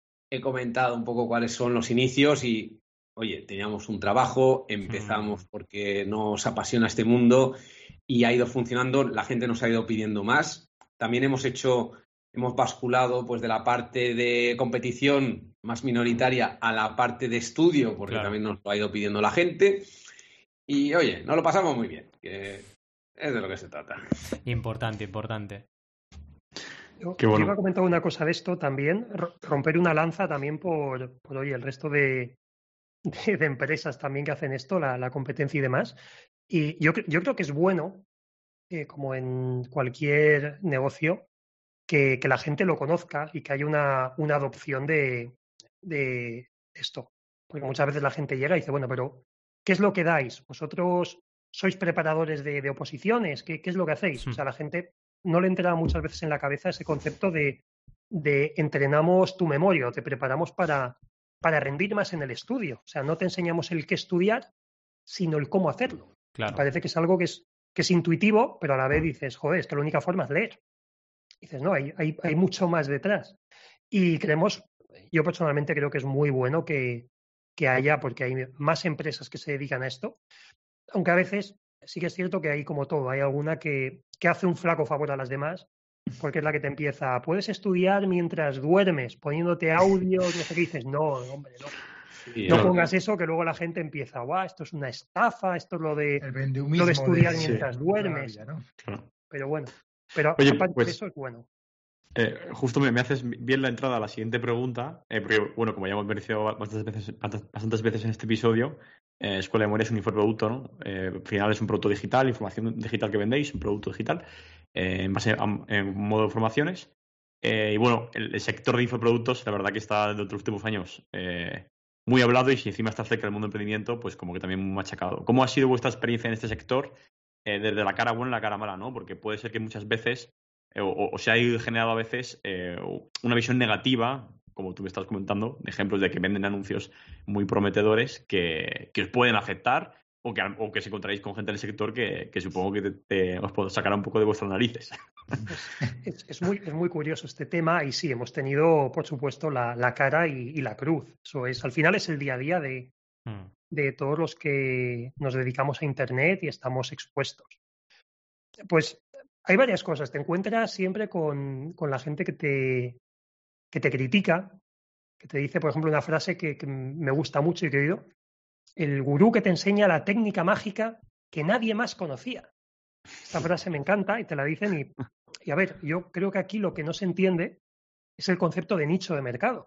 Dices, no es que no se conozca, es que es algo tan específico que el que sabe hacerlo probablemente lo sepa hacer, pero o no sepa enseñar o dice, ¿y esto quién lo va a ver? Claro. Pero claro, te puedes encontrar escuelas de cocina, pero a lo mejor dices, oye, una escuela específica para baristas que te enseñe a hacer el dibujito en el café perfecto, tal, que hay tíos súper expertos. Yo, de hecho, conozco, tengo un amigo que, que es un crack en esto, que ha ganado concursos y demás, y dices, oye, si hiciera un curso de esto, estaría de coña, estaría de puta madre que lo hiciera. Pero claro, ¿cuánta gente hace esto? No es que no lo sepa nadie, es que muchas veces pues tiene eso. Entonces yo creo Mm. que, que está el estigma y que la gente a veces confunde el... Es que esto solo lo sabes tú o lo has inventado tú. No, soy el que le he dedicado tiempo, me he encontrado con este problema en mi vida, he dicho, nadie me lo ha explicado o ha profundizado, pues voy a profundizar. Pero sí, nos hemos encontrado con esto y de hecho hasta también se nos ha acusado a veces de esto es una estafa. Esto a José María le han llegado a decir, no tienes récord de memoria, busca en Google y eso es mentira, te lo has inventado. O sea que bueno, es, es inevitable. Vende Hay que- humos. Hay que tener paciencia ¿eh? para lidiar con todo esto. La verdad Sí. que Mm. hay que tener bastante paciencia y saber controlarlo. Yo al principio lo llevaba muy mal, lo reconozco. Porque dices, ostras, Normal. o sea, dices, estoy dedicándome en cuerpo y alma, trabajando siete días a la semana, eh, respondiendo a horas intempestivas, ¿no? O sea, imagínate, por ejemplo, cuando me lo combinaba con mi trabajo de profesor, que dices, jornada completa como profesor y aquí dedicando muchísimas horas, ¿no? Y dices, ostras. Y cuando ves que te llega alguna crítica, no. Mira, una cosa que me tranquiliza es que, vamos, la inmensa mayoría de las críticas no son de alumnos. Ya. Son de gente pues, que te ha visto el anuncio o te ha visto el vídeo de YouTube y te dice, pues yo qué sé, que no le gusta o que te pare me parezco a no sé qué actor. Y dice, pues oye, pues perfecto, ¿no? Pero el que te acusa de, de algo sin haber visto ese algo, pues, pues bueno, o sea, si te acusa de vender humo y no has visto la formación, ¿no? Porque, oye, atendamos a la definición. ¿Qué significa vender humo? Pues vender algo que no tiene valor. Mm, Y si quieres saber si tiene valor o no, pues tendrás que acceder a esa formación o como mínimo, pues hablar con alumnos a ver qué les, a ver qué les parece. Pero bueno, al principio, la verdad, que lo, lo llevaba muy mal, ¿no? Cuando ves que te esfuerzas por hacer un vídeo en YouTube y que dices, o sea, te lo estoy dando gratis y encima te quejas, ¿no? Y dices, Tal o el que no le gusta y dices, pues, oye, para no gustarte, vienes aquí muy a menudo, ¿no? Te pasas por aquí mucho, ¿no? Ahora la verdad que lo veo desde cierta distancia y también hay una cosa que hay que comprender y es que llego a, o sea, sé que llego a mucha gente, también sé que mi cara sale en muchos sitios, entonces pues pues eh, habrá gente pues a la que no le guste, ¿no? Eh, No le guste mi cara o no le guste lo que digo o cómo lo digo o piense cualquier otra cosa, ¿no? Y bueno, y hay que aceptarlo, ¿no? Pero también es, es que la gente, a ver, también, también hay que entender, yo, nosotros también esto lo entendemos perfectamente. Eh, nosotros, nuestro negocio, la base ha sido digital de siempre. Siempre ha sido y, al final es, el, es nuestro medio natural, Internet. Mm. Nos hemos movido desde ahí desde hace muchos años. Pero ha habido un éxodo hacia Internet, sobre todo tras el COVID, sí. y ahora todo el mundo hace infoproductos y es verdad que, que la gente está muy cansada también de- del- del formato de publicidad incluso, del formato de, Mm, de infoproducto, la publicidad, porque son anuncios que tienen una estructura muy similar y al final la gente, pues pasa eso. También hay infoproductos de mala calidad porque se ha metido mucha gente sin, sin experiencia o con una ética más dudosa, vamos a decir, a hacer productos y ya directamente asocian. Dicen, la estructura es la misma, esto ya lo he visto, aquí me están vendiendo el, el Claro. cómo hacerme rico en una semana con el trading, aquí me están vendiendo Claro. el, el cómo ligar más, aunque sea feísimo, y aquí no sé qué.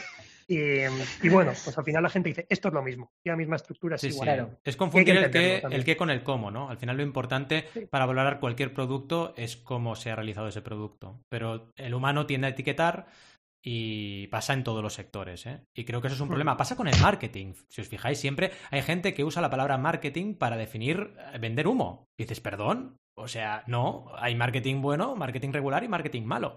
Depende de cómo se haga, ¿no? Y creo que esto es un problema, porque al final el infoproducto nunca es el problema, es cómo lo hagas, ¿no? Lo que tú decías. Sí. Exacto, al final nosotros también intentamos hacer en este sentido bastante introspección, de Mm. también recoger feedback hasta de la propia Claro. publicidad, de decir, oye, eh, dices, a lo mejor, mira, aquí me he pasado entusiasmo, o aquí mira, está un poquito flojo, aquí no estoy vendiendo bien el producto porque, Claro. porque joder, el producto es mejor que esto y parece que lo estoy diciendo con, con cara muy seria. Y bueno, al final es, es, es también ir midiendo, pero nos gusta mucho el, el medir y el ver también lo que dice, lo que dice la gente Mm, para ver si, si les gusta eh, o no. Y como, bueno, al final los, tanto los anuncios como todo esto hay que grabarlos, regrabarlos periódicamente, pues intentamos siempre el vernos un poco desde fuera claro. para, para intentar mejorar un poquito cada vez. Al final es un aprendizaje constante, estamos aprendiendo. Hmm. Tal cual. 100%. Y bueno, y continuando con los anuncios, ah, habéis comentado ya que, que, que salís en los pre-roll de, de YouTube, etcétera, ¿no? Y que mucha gente os odia por ello, pero también hacéis Facebook Ads y Google Ads, ¿y qué funciona mejor? ¿Y, y cómo lo veis, ah, el ecosistema? A ver. Por un, no, por un lado, no lo llevamos nosotros directamente, pero bueno, sí que estamos al día de lo que sucede Mm. en estos mundos. Entonces, Google, eh, Google Ads eh, nos funciona bastante bien y además es más fácilmente escalable. O sea, puedes escalar el presupuesto de una forma más, más sencilla. Y también, o sea, aquí hay varias cosas, ¿no? Es cómo funciona cada uno, cada uno de los dos sistemas. A nosotros nos interesa mucho poder segmentar. Entonces, por ejemplo, en YouTube, pues tú puedes segmentar mm, hasta el extremo de decir, oye, pues las personas que vean este vídeo o que sigan este canal, pues quiero mostrarles esta, este anuncio. En Facebook, pues al fin y al cabo también puedes decir, oye, personas que tengan esta edad, que vivan en esta zona o que, ten- que s- tengan in- estos intereses. Mm. Bueno, Facebook, o sea, no sé si me escuchan desde aquí, yo se lo he dicho a la cara, a, bueno, a la cara, a las personas que te llaman de Facebook cuando A Mark Zuckerberg directamente. a partir de, de cierto presupuesto que te llaman, ¿no? Para hacer un seguimiento. Pero, ostras, eh, Face- Face- Facebook Business, ¿no? El Facebook Ads, es que es horrible. O sea, no es nada intuitivo. Te banean un anuncio, te bloquean algo y nunca sabes por qué Exacto. ni qué ha es sido. verdad. Incluso, o sea, la mayor parte de gente dice, y es que no puedes hablar con nadie, es que yo he podido hablar con ellos. Y, te, y la advertencia que te dan es, puede ser que estés vendiendo productos ilegales, que esté, o que estés asociado con no sé qué. Ya, y dices, Nos han pillado, José. y dices, pues, que, que- que yo estoy vendiendo una formación. Y dice, no, no, si ya sé que no estáis haciendo nada, por eso te llamo. Digo, ya, pues entonces, ¿por qué no me quitas el baneo? Es que no puedo. Bueno, entonces, hay una parte que está muy automatizada, donde no hay una persona que pueda hacer un par de clics y solucionarlo. Y Mm. eso es algo que no me gusta en general, que a veces creo que estamos perdiendo la parte humana de decir, oye, mira, te enseño los papeles que quieras, te lo enseño todo, pero solucionalo, ¿no? Y bueno, nada, e- eso como crítica, como crítica negativa, ¿no? Que algo a mejorar. Ya, o sea, le dije, digo, el día que funcione bien Facebook, es que las acciones se van a multiplicar su valor, vamos. Pero bueno, eh, en general, en general, aspectos muy positivos que tienen estas plataformas es que con muy poco presupuesto puedes hacer publicidad. Yo creo que con los medios tradicionales esto es algo que antes estaba solamente al alcance de muy pocas personas Totalmente. y que a- y además hacer una publicidad que funcione, o sea, que realmente Mm. llegues al objetivo que te interesa. En los medios tradicionales es al montón. A, ver si a alguien le interesa, ¿no? Pero la Y- mucho mejor. ¿Y habéis planteado algún tipo de otros, otras plataformas como LinkedIn? Bueno, ya, ya- sé que puede ser que no encaje mucho en vuestro nicho, pero tal vez TikTok se ha pasado por la cabeza. Tenemos canal en TikTok. Ah, bueno, mira. Es lo más aleatorio que existe. Curioso. Sí, sí, sí. La verdad que mm, he- hemos probado también con publicidad, tal vez en medios algo más tradicionales, siempre medios digitales, ¿no? Pero en, en, a- bueno, en alguna revista digital y demás. Y bueno, lo bueno del mundo digital es que puedes medir los resultados. Entonces dices, bueno, eh, me interesa escalar o, o- o no me interesa, ¿no? Claro. Y, y a veces no puedes escalar por la propia plataforma. O sea, si haces publicidad en una revista o hay un artículo pagado o algo así, pues bueno, sabes que vas a pagar una cantidad, vas a tener un alcance y ya está. Hasta dentro de un tiempo no vas a volver a hacerlo. Pero sí que hay, bueno, hay más estrategias y todavía cosas por probar. Eh, estamos trabajando la parte orgánica. La parte orgánica a mí me parece muy, muy bonita. No tiene resultados tan inmediatos, pero lo vas trabajando, vas ofreciendo un contenido de valor a la gente y es algo que queda para ti para siempre. Entonces también estamos, estamos dedicándonos a la parte orgánica. Nosotros somos muy defensores del inbound marketing y, y vaya, es, es, bonito y si tienes un know-how como vosotros, es una estrategia sí. muy buena, ¿no? Sí.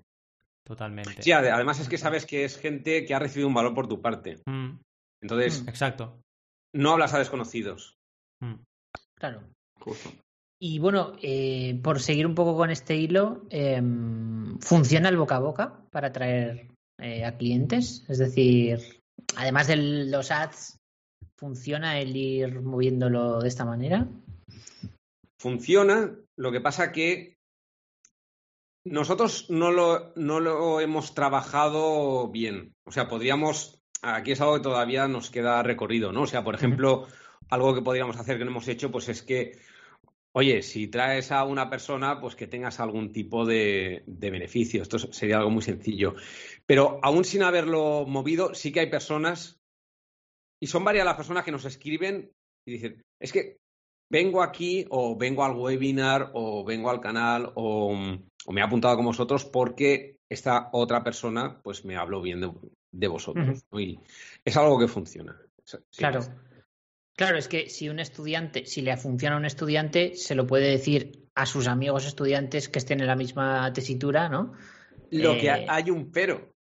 Los ah. opositores son competidores. A lo mejor uh. se lo dicen, pero en la próxima convocatoria. No lo había pensado nunca eso. En cuenta esto. Qué lado oscuro, ¿no? Hay un lado no, oscuro, no... sí. Qué de bueno. verdad. Eh, yo he visto y, y además, al, al, haber sido, al haber sido profesor, pues lo he visto muy de cerca, ¿no? Y ves cómo, dices, ostras. O sea, ves cómo se hacen la zancadilla personas que uh. eran muy amigas hasta el momento porque luchan por la misma plaza, ¿no? Y dices, ostras, qué, qué curioso es el ser humano. Al que le funciona bien, recomienda la competencia y viceversa. mira, mira. Sí, sí, al final es un, son vasos comunicantes, ¿no? A ver, ahora llegamos ya a la recta final. Teníamos una parte de la, de la entrevista que ya le hemos respondido porque eran Hmm. eh, críticas negativas y positivas de clientes, que más o menos lo hemos tratado, pero nos interesa mucho que nos contéis anécdotas de clientes que os hayan venido con, oye, ha pasado esto, ha pasado lo otro, nos ha funcionado esto, nos ha funcionado lo otro, y también que nos contaréis alguna novedad que, que vayamos a tener en, en, en un futuro en, en Escuela de Memoria, vaya. Otras cosas. Vale. Venga, eh, empiezo yo por una anécdota. Hay una que me gusta mucho, la, la he explicado alguna vez, pero la verdad que me parece muy inspirador. Daniel, que es un alumno que hizo la formación con nosotros. Mira, me... hay algunas personas, o sea, lo normal es que pasen un proceso, ¿no? Dices, ostras, pues has entrado, has entrado en el webinar, te has matriculado, ¿no? Y vas haciendo la formación. Y hay algunas personas, pues que por lo que sea, pues te escriben más, te preguntan. Hmm. Y la verdad no sé cómo, ¿no? Pues eh, a, alguna vez, o sea, yo, yo, yo, llego a hablar por teléfono con algunas personas. Ahora no lo hago tanto, pero bueno, que sí que hago algunas llamadas telefónicas, ¿no? O atiendo algunas llamadas telefónicas. Y Daniel me contó, mira, 39 años, mal estudiante. O sea, él dice, o sea, me dice literal, dice, no aprobaba ni el recreo. eh, padre de familia que tiene dos hijos y quería ser policía. Dice, yo, es que mi, mi objetivo, pues siempre, mi ilusión había sido ser, ser policía. Él estaba trabajando, o sea, y entonces era como que lo tenía todo en contra. Hmm. Pero hay personas o sea, seguro que lo habéis encontrado y también pasa en el mundo del emprendimiento, ¿no? Que un poco lo que comentaba Javier, ¿no? Hay el que te vende la idea de, guau, yo quiero defancar a Facebook y hay quien dice, ostras, aquí hay, Hmm. aquí hay algo debajo. Y hablas con algunas personas y dice, dice, seguro que, seguro que se lo saca. seguro que se lo saca, porque ves que está buscando los medios para conseguirlo. Hmm. Pues se matriculó con nosotros. Es una, además era una persona pues que te preguntaba, que te preguntaba mucho, y lo cual me parece perfecto, ¿eh? Ostras, y, y- iba hablando con él. Y me acuerdo cuando le quedaba, vamos, bueno, son varias pruebas, el que sabe un poquito cómo funcionan las oposiciones de policía, pues bueno, son, son varias pruebas. Bueno, en la última prueba, buah, estaba que me dice, es que creo que creo que me he equivocado. O sea, pero me, además como que se llevó, era una parte tipo DES y se lo llevó y dije, es que, es que me he equivocado.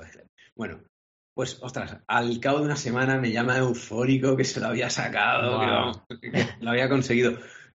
Esto nos encontramos muchas historias, ¿eh? O sea, realmente hay personas que, oye, que cuando aprueban, pues te, te escriben, te lo cuentan y, vamos, tenemos unos cuantos testimonios grabados, pero la verdad es que tenemos mu- muchas personas que lo han conseguido. Y lo bueno, la anécdota, con lo que me quedo yo, es que, claro, él que pensaba al principio, unos meses antes, pensaba que era mal estudiante, me dice, ostras, es que ahora sé cómo aprender. Y se puso a hacer cursos, o sea, ya tenía, ya se había sacado las oposiciones, pero se puso a hacer cursos de, de temas inmobiliarios. O sea, sí, sí, dice, pero ya no hacía falta que estudiase, ¿no? Y dice, ¡guau! Le gustaba. Y dice, mi mujer no me conoce. Porque me había tenido siempre como el mal estudiante y ahora pues veía que le gustaba, que Ha estaba, estaba aprendiendo continuamente. Qué Y bueno, son estas bueno. transformaciones que, vamos, que, que inspiran, ¿no? Es como en el instituto cuando te viene el, el alumno al cabo de unos años que ya ha acabado y dice, oye, Gracias, ¿no? Profe. gracias. Sí, ¿Ves? Sí, Yo sí, es súper gratificante, ¿no? Y son historias que te cargan de energía como emprendedor y como Exacto. empresario a seguir adelante, ¿no? Sin duda, Exacto, exacto. sin duda. Luego, luego están los casos también divertidos, o sea, de esos eh, tenemos, que aparte de, de esos so- solemos tener de muchos testimonios de este tipo. Luego vienen la gente que, que viene de, de otros nichos, nichos también muy específicos. Por ejemplo, gente que, sin, sin concretar mucho de momento, pero gente que se quiere presentar a concursos de televisión, de estos de, de preguntas, tipo saber y ganar, pasapalabra, eh, todo esto. Y te dicen, oye, que, que he visto esto, que me podéis ayudar. Y esto de vez en cuando nos contacta también gente, gente así que nos parece súper curioso y pensamos, hostia, se puede hacer un producto de esto también. Claro, sí, sí, sí. Me parece curioso que se esté profesionalizando también, porque fíjate que muchas veces aquello que pensamos que es un concurso de cultura general, pero las personas que ganan, Sí, también hay una técnica, hay una estrategia Totalmente. y, bueno, hay un caso muy reciente de una persona que va a participar en Pasapalabra que la estrategia que tiene preparada, o sea, es que es impresionante. No voy a dar detalles hasta que se lleve el bote, pero que hay estrategia, hay estrategia detrás. Sí, sí, súper curioso. Es, es- es muy curioso. Y Qué bueno, bueno. casos de esos mogollón, desde gente que te dice también que, ostras, es que me acuerdo porque se me olvidaba mi aniversario de boda o se me olvidaba o el cumpleaños de, de mis suegros, se me olvidaba siempre. Y dices, ostras, hay, hay casos de estos chulos. Pero hay uno que recuerdo yo, este que a mí me llamó mucho la atención. No, no necesariamente como bueno, pero me hizo mucha gracia. Y es, nos llevó precisamente en un, en un webinar, nos llegó una mujer que, que estaba preparando una, tenía que preparar una tesis doctoral. Ujú. Dice, mira, yo me presento, tengo que presentar la tesis, no sé en un mes o en dos, tenía muy poquito tiempo. Aparte, lo hacía aquí en España, pero yo era de origen extranjero, no, no era de aquí. Entonces el idioma lo hablaba, pero obviamente no te- tenía un buen dominio, pero, pero claro, no era, no era nativa. Entonces, era una faena. Y me estuvo preguntando, ¿no? Porque esto realmente me va a funcionar, no sé qué. Digo, a ver, digo, te puede servir muy bien, pero ojo, lo tienes eh, dentro de muy poquito. Digo, tienes muy poco tiempo para prepararte. Digo, en esos dos meses prácticamente te va a dar tiempo a, hacer el- a ver el curso, pero no te va a dar tiempo a prepararte bien.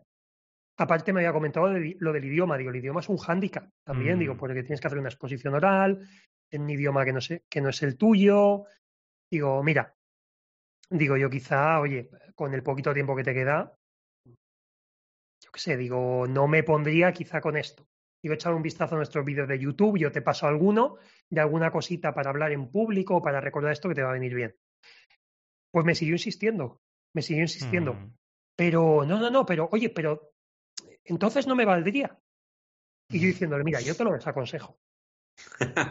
Compró.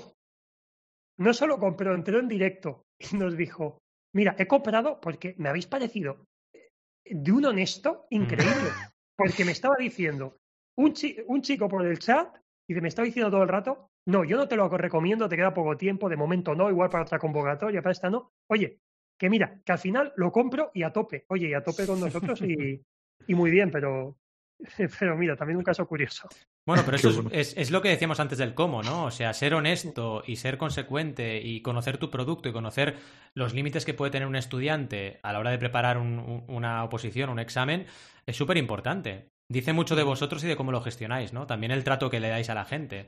Cuando habéis hablado de que, oye, la parte de relaciones al cliente no la ibais a cortar de ningún modo, porque era muy importante para vosotros, también es una manera de hacer las cosas que, claro, eh, le da mucha fuerza y robustez al pro- al- a la propuesta de valor que tenéis, ¿no? Sin duda. Claro. Yo quiero comentar una más. Yo quiero comentar una más porque hay, hay un caso curioso. Bueno, se, se ha repetido varias veces, pero hay personas que se esfuerzan de más. Y, y mira que parece que dices, oye, en las oposiciones habrá que esforzarse muchísimo. Pero mira, com- comento un par de situaciones. Eh, una de las alumnas estaba preparándose para trabajar en unas oposiciones para un museo. Entonces tenía que memorizarse cuadros. O sea, una de, la una de las partes del examen es, te pongo un cuadro y tienes que dar información del cuadro. Pues quién es el autor, eh, su biografía, la historia que hay detrás, etcétera, ¿no? El, bueno, el estilo, etcétera. Entonces, claro, eh, esa alumna se estaba memorizando los cuadros, pero hasta el nivel de, de poder dibujarlo, o sea, de poder describirlo completamente. Y dices, oye, pues está muy bien, como cultura general, pero fíjate que en el examen, lo que le. El examen era muy, muy diferente, porque le ponían el cuadro y tenía que hablar del cuadro, pero fíjate que no tenía que dibujarlo, tenía, o sea, no tenía que memorizarlo realmente, tenía que reconocerlo. Mm, Que ah, es un matiz muy importante. Claro. O sea, una cosa es que te digan, dibuja el cuadro, y en ese caso sí que voy a saber, oye, cuántas margaritas tiene dibujadas, etcétera. Pero otra cosa es tener que reconocerlo. Y hay personas que hacen esfuerzo de más. Incluso hay otra situación que no cae todo el mundo. Y es, tengo un examen tipo test en el, no, un examen, perdón, un examen de desarrollo en el que se hace un sorteo el día del examen y dices, mira, de los 70 temas, sacamos cinco bolas, que son cinco, cinco temas, y desarrollas uno de esos temas. Matemáticamente tú puedes calcular la probabilidad de que, oye, y si me estudio 30 temas, ¿cuál es la probabilidad de que en esas cinco bolas no haya ninguno de mis 30 temas? Esto, hay muchas personas, bueno, sobre todo, yo lo que pasa es que soy muy de ciencias, entonces soy muy numérico, ¿sabes?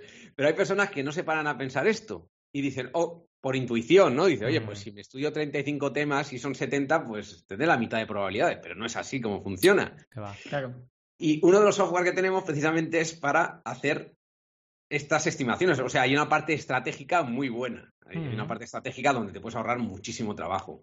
Y cuando lo enseñas, dices, ostras, estaba estudiando de más. O sea, es. Importante, importante. En fin, ya para, para acabar teníamos una pregunta un poco divertida, pero yo creo que la puede hacer Alberto, ¿no? Esta pregunta divertida. ¿Cómo lo Sí. Venga, lanzo la pregunta. Venga, va.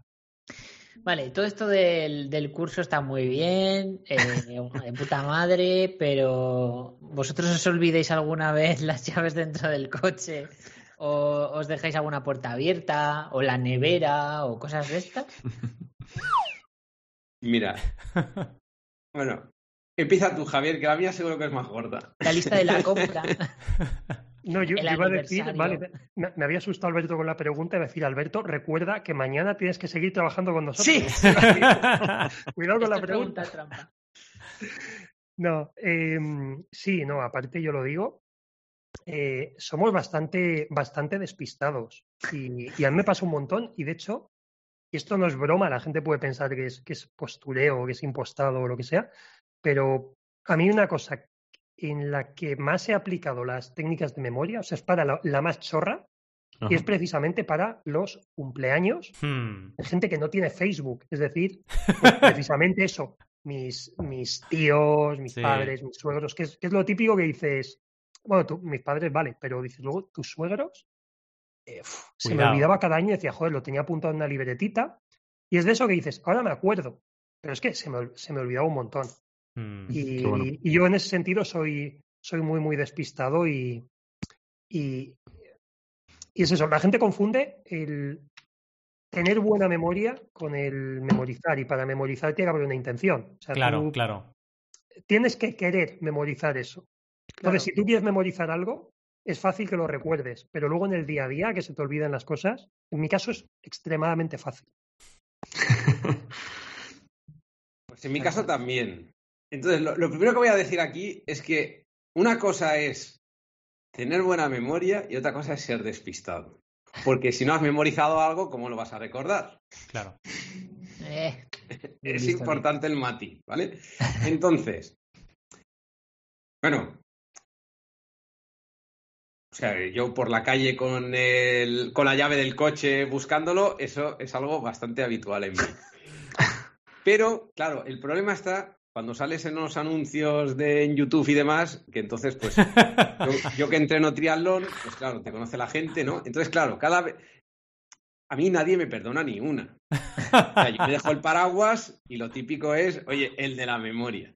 Pero, claro, cuando estoy con el equipo de, triatlón entrenando y tengo que volver a los vestuarios, ostras, que me he dejado el bañador, que me he dejado las chanclas, que me he dejado no sé qué, pues saben las risas. Qué cachondeo. pero- claro. Yo creo que lo más grave que me ha pasado fue, pues, hace poco más de 10 días. lo voy a contar, no se lo he contado a nadie. Uy, uy, uy. Mira, día vivencia. 31 de octubre 2021, domingo. Hago, me, me apunté a una cicloturista, o sea, una carrera en bici de 188 kilómetros, donde, bueno, llegas cansado. Entonces, claro, yo para, para evitar ser, para evitar o, o para poner remedio a, a que soy muy despistado, lo que tengo que hacer, yo lo que hago soy muy metódico. O sea, intento seguir siempre pues un- unos patrones para saber, oye, cuando aparco el coche, pues ser consciente de dónde lo he dejado, cuando me preparo la mochila para natación, pues oye, ha- hago siempre lo mismo, ¿no? Pero claro, ha- hago la competición esta y claro, pues estás cansadillo, ¿no? Entonces eso provoca pues ciertos... Que, que dejes de seguir el patrón. Entonces, claro, yo tengo voy con la bicicleta en el coche y la tengo arriba en, en- tengo unas barras y tengo la bici en el portabicis. Entonces, eh, voy recordando camino a casa, acuérdate de bajar la bici antes de entrar en el garaje. Uy, uy, uy, uy. Acuérdate. y me acordé, debo decir a, a mi favor que me acordé varias veces durante el recorrido, pero se me... no me acordé en el momento clave. Uh, Ahora, el, el golpe me hizo la bici. Sabía que me pasaría tarde o temprano. Ya he pensado cuál va a ser el protocolo para no olvidarlo. Recordatorio del, del Google y ponerme una pegatina que me indique cómo la bici Cuidado con la bici, ¿no? ¿eh, eh, ¿Ha sobrevivido la bici? Eso te voy a preguntar, ¿ha sido grave o qué?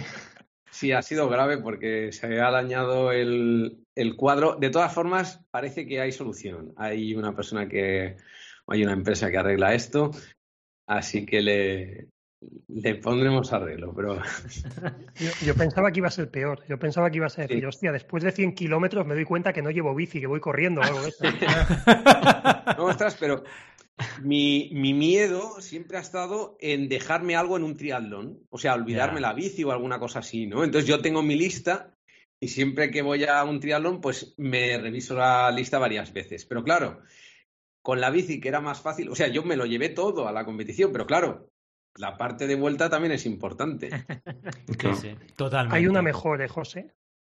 aparte, yo creo que tiene más valor en tu caso por, los, por todas las competiciones de memoria en las posiciones que has quedado, que es una pasada. Saliendo en la tele también, porque eh, sales de vez en cuando, son programas con Santi Millán, con eh, programas de este tipo en, en televisiones eh, nacionales, y eres tremendamente despistado. O sea, realmente eh, siento que poses de las personas despistadas. Y hay una, espero que no me mates. No, no, adelante. digo, esta, digo, esta es una anécdota cojonuda. Digo, lo pensé en su día, digo, esta va a ser una anécdota cuando contemos más adelante, pero ha sido hace relativamente poco porque ha sido este año, cuando viniste aquí a Alicante, Ah, hostia. la última sí. vez que viniste. Sí, ¿La cuentas tú o lo cuento yo? cuéntalo, cuéntalo. Vale, os- os pongo también en situación. Eh, estamos haciendo una remodelación de la web y imagen de, de la empresa y tal, y nos lo lleva una empresa de Alicante. Todo esto. Entonces, bueno, estamos para darle ya una imagen más profesional a la empresa, pues se renueva la imagen y también las, las fotografías del equipo. Entonces, como, como el otro socio y yo, pues estamos aquí en Alicante, pues José muy amablemente dice, mira, pues oye, me acerco yo, como también la empresa de publicidad está aquí, pues oye, hago el esfuerzo yo, me desplazo y estoy ahí dos o tres días, aprovechamos para, para grabar alguna cosita juntos y nos hacen la sesión de fotos. Llega José, nada, comemos, eh, cenamos ese día con él, tal, estamos juntos, al día siguiente pues salimos a correr, salimos a entrenar y todo. Llega el momento de hacer las fotos, dice, hostia, no me he traído una camisa. Pero si has venido solo a eso. Le tuve que dej- le tuvimos que dejar una camisa a José al final. Pero debo que decir a mi favor que la ropa de correr sí que la llevaba, ¿eh? Claro, claro. Ah, Es que tú ibas a correr, a cenar y a pasarlo bien con claro. ellos. exacto. Era verano, pues oye. Lo, de las fotos era un extra, ¿no? A Claro. ver qué pasaba. Era un extra. Qué bueno. Pero Hostia. ahí es cuando precisamente la gente dice, es que José María es, que sí, que es, que es un crack, o sea, yo, yo lo digo, le conozco y, y aparte en lo físico, porque también hace eso, carreras de este tipo, Ironmans y demás, y luego es brutal, o sea, a nivel de memoria lo que hace es, es bestial y, y vamos, me parece una- máquina, José, pero precisamente le doy aún más valor, porque mucha gente dice, es que José tiene una memoria fotográfica que se le queda todo. ¿Qué va? Que no, que no, que, que tiene, que tiene una memoria como la mía, o más despistado que yo, y yo soy despistadísimo. O sea que yo, yo le veo ahí muchísimo, muchísimo mérito precisamente a lo que hace por eso. Qué bueno. Qué bueno. En fin, José Javier, mil gracias de verdad por habernos acompañado por esta charla tan, tan amena y, y sobre todo por todo lo que nos habéis aportado como emprendedores, empresarios y al final, que es lo que nos gusta, nos habéis contado una historia real, una historia de trabajo duro, que es lo que defendemos también en este podcast. Y en fin, que aquí nos tenéis para lo que haga falta y también, ya que estamos, para acabar, dejándonos un poco de spam de valor, ¿no? ¿Dónde os podemos encontrar? Aunque mucha gente ya lo sabrá, pero vaya, para que la gente sepa dónde encontraros en las redes y en la red de redes, vaya. Pues oye, muchísimas gracias porque estamos súper a gusto. Pues nos pueden encontrar en todas las redes. Vamos, si buscáis Escuela de la Memoria, nos vais a encontrar. Si ponéis escuela de la memoria.com, pues vais a llegar a nuestra web. Pero bueno, que tenemos el, tenemos el podcast que lleva Javier, tenemos el canal de YouTube. Os tenéis que suscribir y presionar la campanita, como no. Hombre, O buen youtuber. exacto. Y bueno, oye, tenemos Instagram, tenemos hasta TikTok, Javier. 60.000 seguidores, casi 61.000 seguidores en TikTok. ¡Guau! Oye, muy. Muy Oye, bien, muy oye. bien, muy bien. muy bien. Buen trabajo. Pues oye, ya lo sabéis. ¿Cómo? Hmm. No lo sabemos, porque TikTok Bueno. es aleatorio. Sí, sí, el algoritmo. en explicar. Pero bueno, al final es trabajo. de 13 años. Exacto. Sí, oye, cuidado, eh, cuidado. Futuros opositores. Tal cual. En fin, mil gracias. Y, y bueno, sobre todo a vosotros y vosotras que nos escucháis, que estéis al otro lado del micro, eh, gracias también por estar ahí, por vuestras valoraciones de cinco estrellas en todas las plataformas de podcasting habidas y por haber, por acompañarnos, por preguntarnos, por estar al otro lado, en definitiva. Nos despedimos, como siempre, hasta el miércoles que viene, que estaremos a las 12 y 12 puntualmente en vuestra eh, podcastfera preferida. Y también os decimos que hasta ese día, el miércoles que viene, os deseamos muy buenas y creativas jornadas. ¡Hasta luego! Adiós. Adiós.